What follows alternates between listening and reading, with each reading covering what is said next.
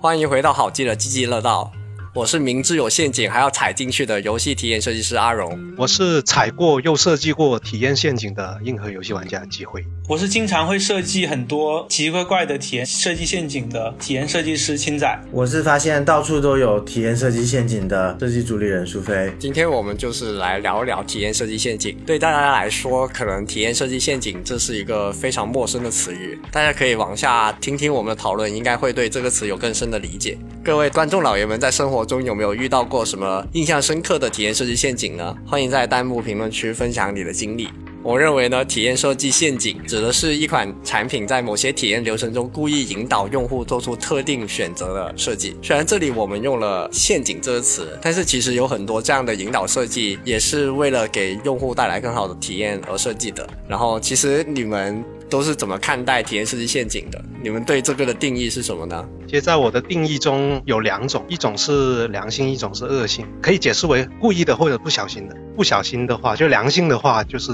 像荣子刚刚说的那种，通过引导式的设计来诱导用户做出一些行为。但是恶性的那种呢，可以理解为具有欺骗性的一些设计手段，故意通过误导性的设计诱导用户做出一些跳转、购买等等不符合自身期望的一些行为。这类行为其实有个名称叫做 dark pattern。我觉得整合来说，就是通过体验设计这种手段去操纵那个使用者，使其做出某种的行为，然后来达成自己的目的。有好的目的，也有不可告人的目的。我跟机辉的对这个的划分感受是比较像的吧？我觉得就这个陷阱本身，有可能设计师他在设计的时候，他自己发生一些错误所造成的，可能这个设计本身是有瑕疵的，这个是一种陷阱。另一种陷阱就是刚才说的。设计师故意为之，让用户不小心去踏入这样一种不好的一个体验里边去的设计，这个也是陷阱。我其实觉得陷阱应该都是故意的吧，你不会不小心放个陷阱吧？我说的不小心就是可能他自己在做的时候没有想清楚，没有意识到，其实对他没意识到所造成的。如果你要非要举一个例子，羊了个羊这个事情，他其实没有意识到他可以触发这么大的一些后续的传播，但是他其实在体验设计上做了这么一个东西的。然后我自己呢更倾向于说，体验设计陷阱，它是我们设计师在运用自己的专业的设计理论跟方法来实现一些产品的。商业目标，比如说什么上在线时长或者付费这些，为什么说它是陷阱？因为产品的目标跟用户的目标不一定是一致的，所以我觉得一个好的设计师应该是懂得去平衡用户跟产品之间这个目标的偏差，然后既给产品做出足够的商业价值，也给用户有良好的体验。这样的话，我想设计师才是一个好的设计师。然后更多时候，我觉得设计师应该都还是想优先给用户一些好的体验的吧。所以我感觉设计师就是在团队里面经常会被产品骂，这个就可能跟价值观比较相关吧，就看到底在价值观的认知上，觉得产品目标是最重要的，还是用户体验最重要的，或者说能不能做到在兼顾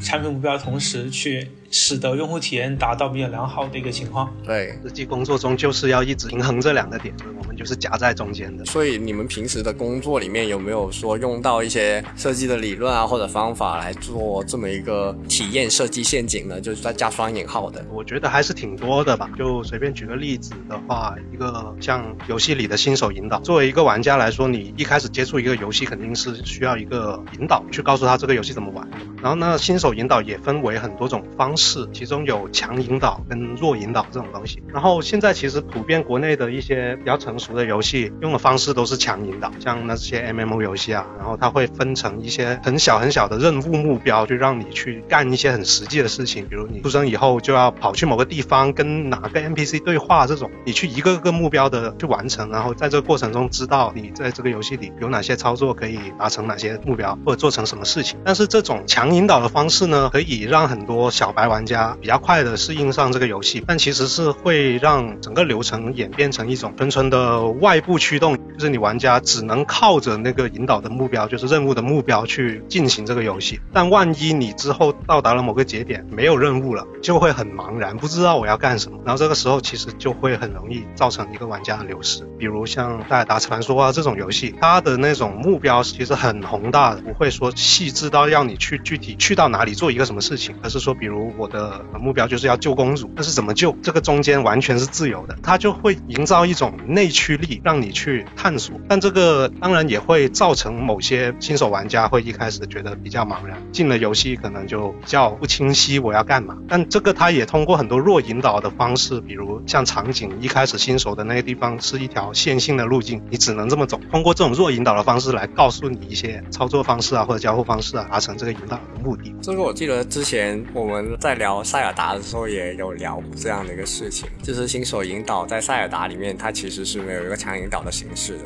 我自己之前有做过一些体验设计陷阱的一些东西，之前在做一个手机版的某些产品的时候，呃，设计过一个开应用的那个闪屏。嗯，在闪屏里边，就是我们当时还研究了很久，怎么样才能把那个跳过按钮做到又小又看不见，然后那个热区还要做的很小，但你又不能说把这个功能给直接去掉。然后在那个屏幕下半区，人的手的热区中央呢，是设设计了一个很大的一个，就很像按钮一个的一个按键。它虽然是一张图，但是那那块会单独画一个按钮。做成好像是可以点击，然后引导你跳转到相应网页的那样一种设计。就这个是之前我在工作中做过，可能相对就比较符合体验设计陷阱这样一个定位的一个设计。也就是用一种更符合热区、更符合直觉的方式，把一些可用户并不希望达成的一个跳转给做到页面上来，达成本身我们希望去引导用户在真正使用这个 APP 之前的呃一些广告商的一些流量的诉求的一个行为。说到这个，我真的很想表一下最近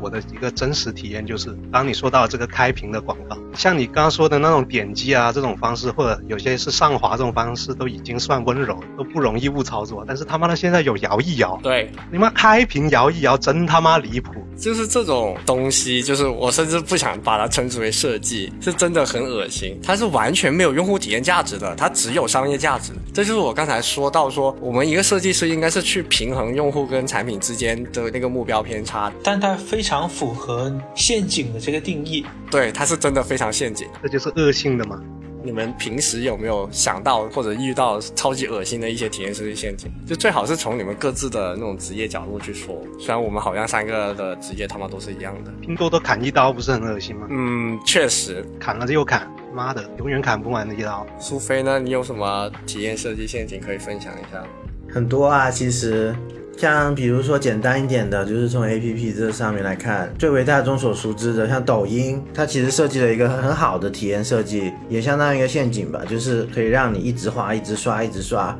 一直用最简单的上向上滑的一个一个操作，就可以一直有一个开盲盒一样的体验，看到一些呃新的你感兴趣的短视频，所以这个也算是一个陷阱吧，就是他故意把这个操作弄得非常简单，让你可以毫不费力的就开一次。盲盒开一次盲盒，所以慢慢就有一点上瘾这种感觉。说到这个，其实我想提一提那个上瘾模型。嗯。就上瘾模型，它是通过设计触发行为、酬赏跟投入这四个东西，来让用户在体验里面慢慢对产品上瘾嘛。然后在抖音里面，其实就是它的整个触发，就是你很容易就会想看更多的视频。你的行为就是最简单的一个上滑，然后你的酬赏是你永远不知道你下一个视频是好看还是不好看，所以它那个随机性跟多样性是非常让你期待的。然后最后，当你不断的去刷视频的时候，你会慢慢关注一些博主啊，这些就是。你投入进去的时间，跟你投入进去的你想关注的人，他就会让用户对抖音这个东西就是欲罢不能，你就不停的想去刷它。对的，让抖音成为你的形状。我觉得可能比较不易察觉的一些体验设计陷阱，还有就是我们在注册一些网站或者是就注册一些账号的时候，它的那个同意某某某协议这些都给你默认勾选的。我感觉都是你要自己去点一下同意，你是不会去看的，但是你要自己去点一下的吧。就这种陷阱，其实都要分几种角度来看。就到底你那个协议有没有问题，然后是不是一定要让玩家去，或者是让用户去多点那一下？因为我觉得很离谱的一点在于，如果你不同意，他就不让你注册。那你同不同意，在我看来都没有什么区别。那这个时候为什么你还让玩家或者用户去多点那一下呢？我感觉这个更多是法律上的一个考虑吧，不是用户体验的考虑。就如果你是让他默认点的话，他可能法律上会有一些问题。对他法律一定要让他自己去同意啊，虽然大家都不看，但是那是你的问题。对，就推卸责任嘛。还有一个，我觉得就是像那种小米手机或者其他的手机，它会有广告嘛，它也提供了让你把广告关掉的地方，但是它体验就设计的比较难，就没有办法一键关，你就要可能去各个 A P P 里面的设置去关。它就是通过把这个关广告的体验做的比较复杂，然后才让一大部分人不会关掉广告。你说这个，我不知道你们有没有在移动营业厅取消过手机业务的体验？在我看来，这个就是一个纯粹的体验设计陷阱的绝佳案例。你在办理相应的那个手机业务的时候，其实很轻松，在 A P P 上可以一键点一下就直接办理成功。直接签约，这是一个非常自然而然的感觉。但是当你觉得这个业务或者你觉得这个服务不是你想要，你要去取消它的时候，首先第一点你是不能直接线上取消的。第二点，要么打电话，要么去线下拿身份证去取消。而且在取消的时候，第一可能要排队，第二呢，可能还要你去提供各种各样的证明。总而言之，它其实就像刚才苏菲说的一样，它会建立很多的门槛，让你觉得取消业务这个事情非常困难，从而导致你可能觉得非常麻烦。哎，那就干脆不取消算了。教你一个小窍门，就是如果你想取消的话，你就打电话跟客服说，我想携号转网，然后他就会给你各种优惠啊，或者是你想取消什么，他就给你取消。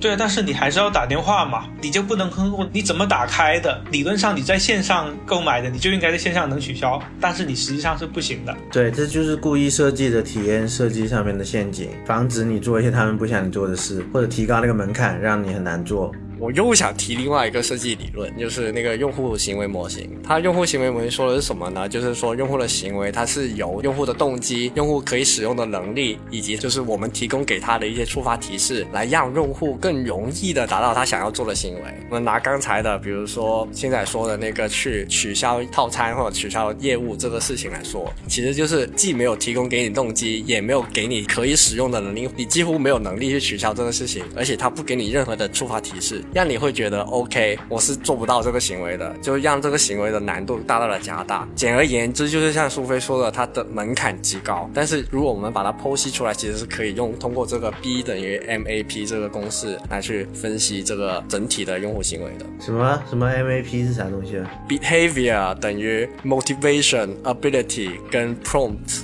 就是 B 等于 MAP。也很多游戏广告也有这个东西，就是你玩一些就是那种关卡制的游戏，通关一个以后就会旁边带一个超级显眼的一个有视频播放 icon 的什么两倍三倍领取的按钮，然后旁边还有一个小小的文字按钮写着普通领取，它又利诱你就是有两倍三倍奖励，然后你点了以后就会播那个广告视频，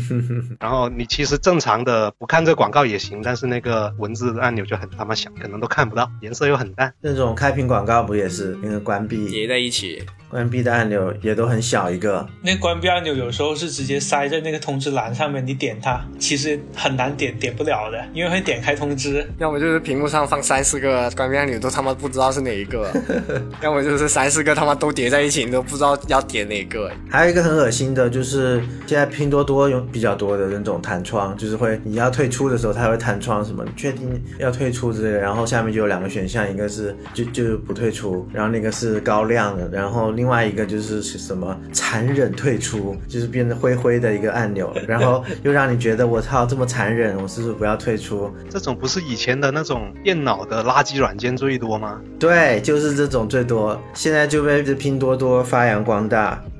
然后我们可以回来聊一聊游戏行业。其实熟悉游戏行业的朋友们应该可以比较了解，游戏的体验设计，其实特别是手游里面，设计陷阱可以说是到处都是的。所以我刚才就说我是一个明知道这是个陷阱要踩进去。然后我们来举一个最最最最能够让大家明白的例子吧，就是手游里面的抽卡。新的游戏，比如说星铁啊、原神啊，远的比如明日方舟，更远的比如阴阳师，他们的抽卡都做得很好。其实可以让几位原批加。嘉宾来分享一下他们是怎么掉入这个抽卡的设计陷阱的。我退坑了，我你退坑，但是你充了很多啊，是我。那你可以说一下你为什么充了这么多啊？你是怎么被充了这么多？嗯，原神的话，它其实是蛮特别的。它首先它只靠抽角色和武器嘛，然后新角色的话，它有很多个维度都会让你想要抽。首先第一个就是那个角色。它会有很多背景故事，然后会在它开放抽那个角色的那一期，就是弄一个那个关于那个角色任务，然后如果你去做那个任务，你就会了解它的背景，然后看很多那种动画之后，你就会通过米哈游精湛的这个剧本的设计和动画的展现，就会让你觉得很喜欢这个角色。然后呢，它又有搭配这个角色一把武器，当你很喜欢这个角色的时候，你就会想要给他配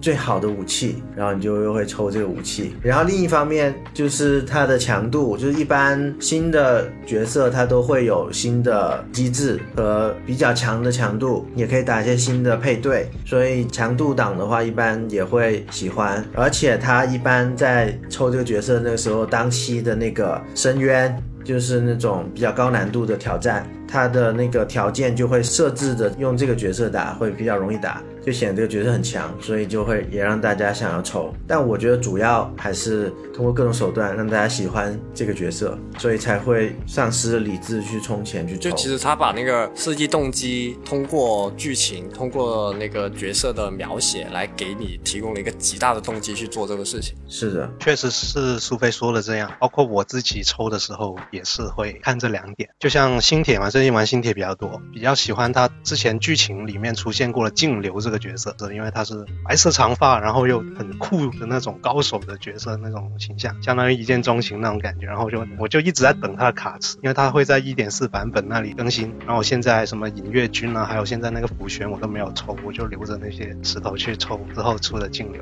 然后除了刚刚说的那两点以外，还有一个因素，我觉得社交方面的吧，就是像我身边的朋友有一起玩的，他们会只要抽到那些新角色，他都会炫耀，就是很直接的，或者发个朋友圈，或者直接私聊发。就在那里他妈的炫耀狗东西，然后你看了以后就会好气，我操，我也想抽，然后就会上头，然后就磕六四八就这么没。青狗有什么想分享吗？要不你说一下二 K 啊？二 K 我觉得可能跟那个还不太一样吧，因为二 K 它主要是那个 MT 模式，My Team 这个模式它是通过抽卡来组建自己。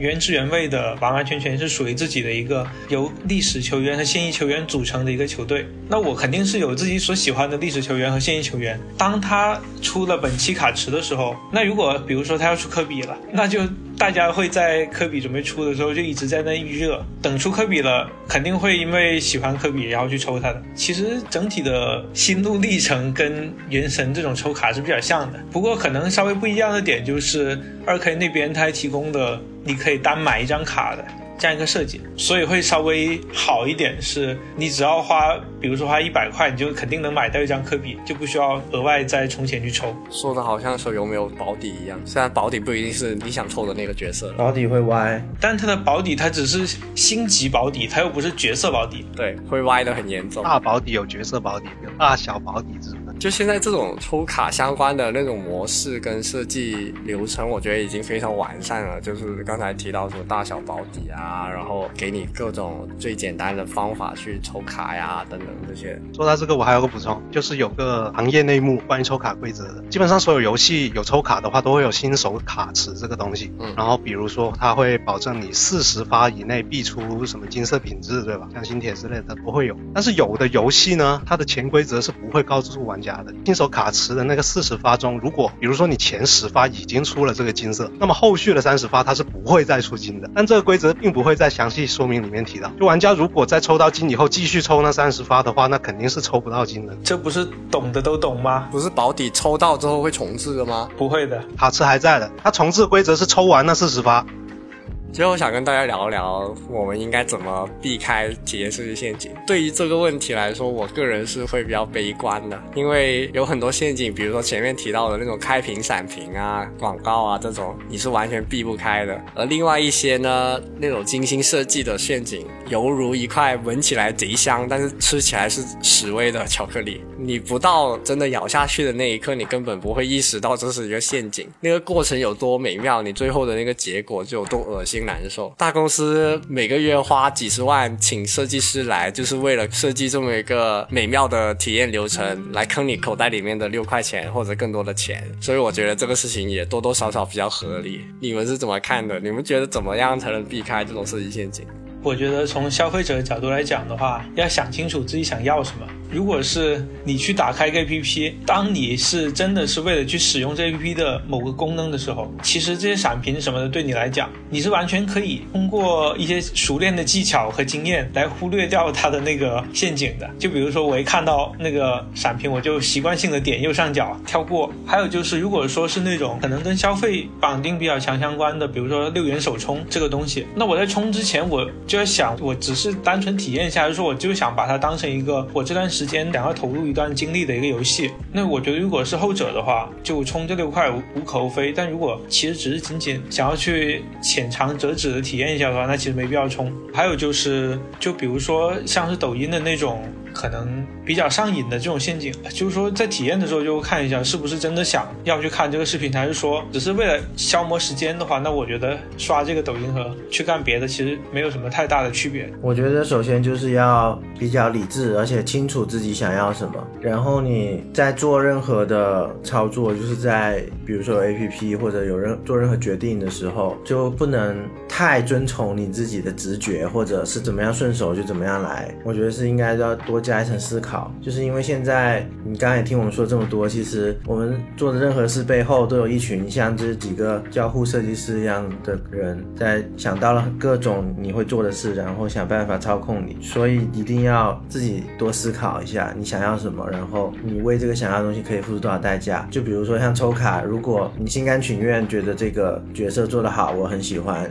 那你去抽那是没什么关系的，就是不要说被这个赌博性的这。这种感觉给控制了，那然后你就花了很多很多钱之后，才蓦然回首，发现自己很后悔，然后好像也很空虚，那样的话就很不好了。我的话，我觉得可能分不同情况吧。就对于那种比如像垃圾广告的话，我觉得你要判断一下你当前正在使用的产品的。品牌或者平台有没有前科？就比如你正在用的是苹果原生的 APP，比如你在为 iCloud 选择套餐之类的，那你基本上是可以放心。起码目前来说，它基本不可能做任何带有陷阱的设计。但如果你用的是那种第三方的 App，或者你在 Web 网页的冲浪，那你就得非常小心了。就你每次点击跳转操作的时候，都可能要仔细观察一下那些大大的按钮旁边有没有任何不显眼的小字，或者你在 Web 上的鼠标悬浮在那个跳转按钮上，看看左下角那个网址链接。有没有问题？就关于跟付费相关的东西的话，就你得看看展现给你的最终结果，就有没有明显的那种天上掉馅饼的感受吧。因为其实贪小便宜这种是最容易抓的用户心理，像大部分的那些骗局也是利用了这种心理嘛。对你一说，我也感觉越聊越像在诈骗。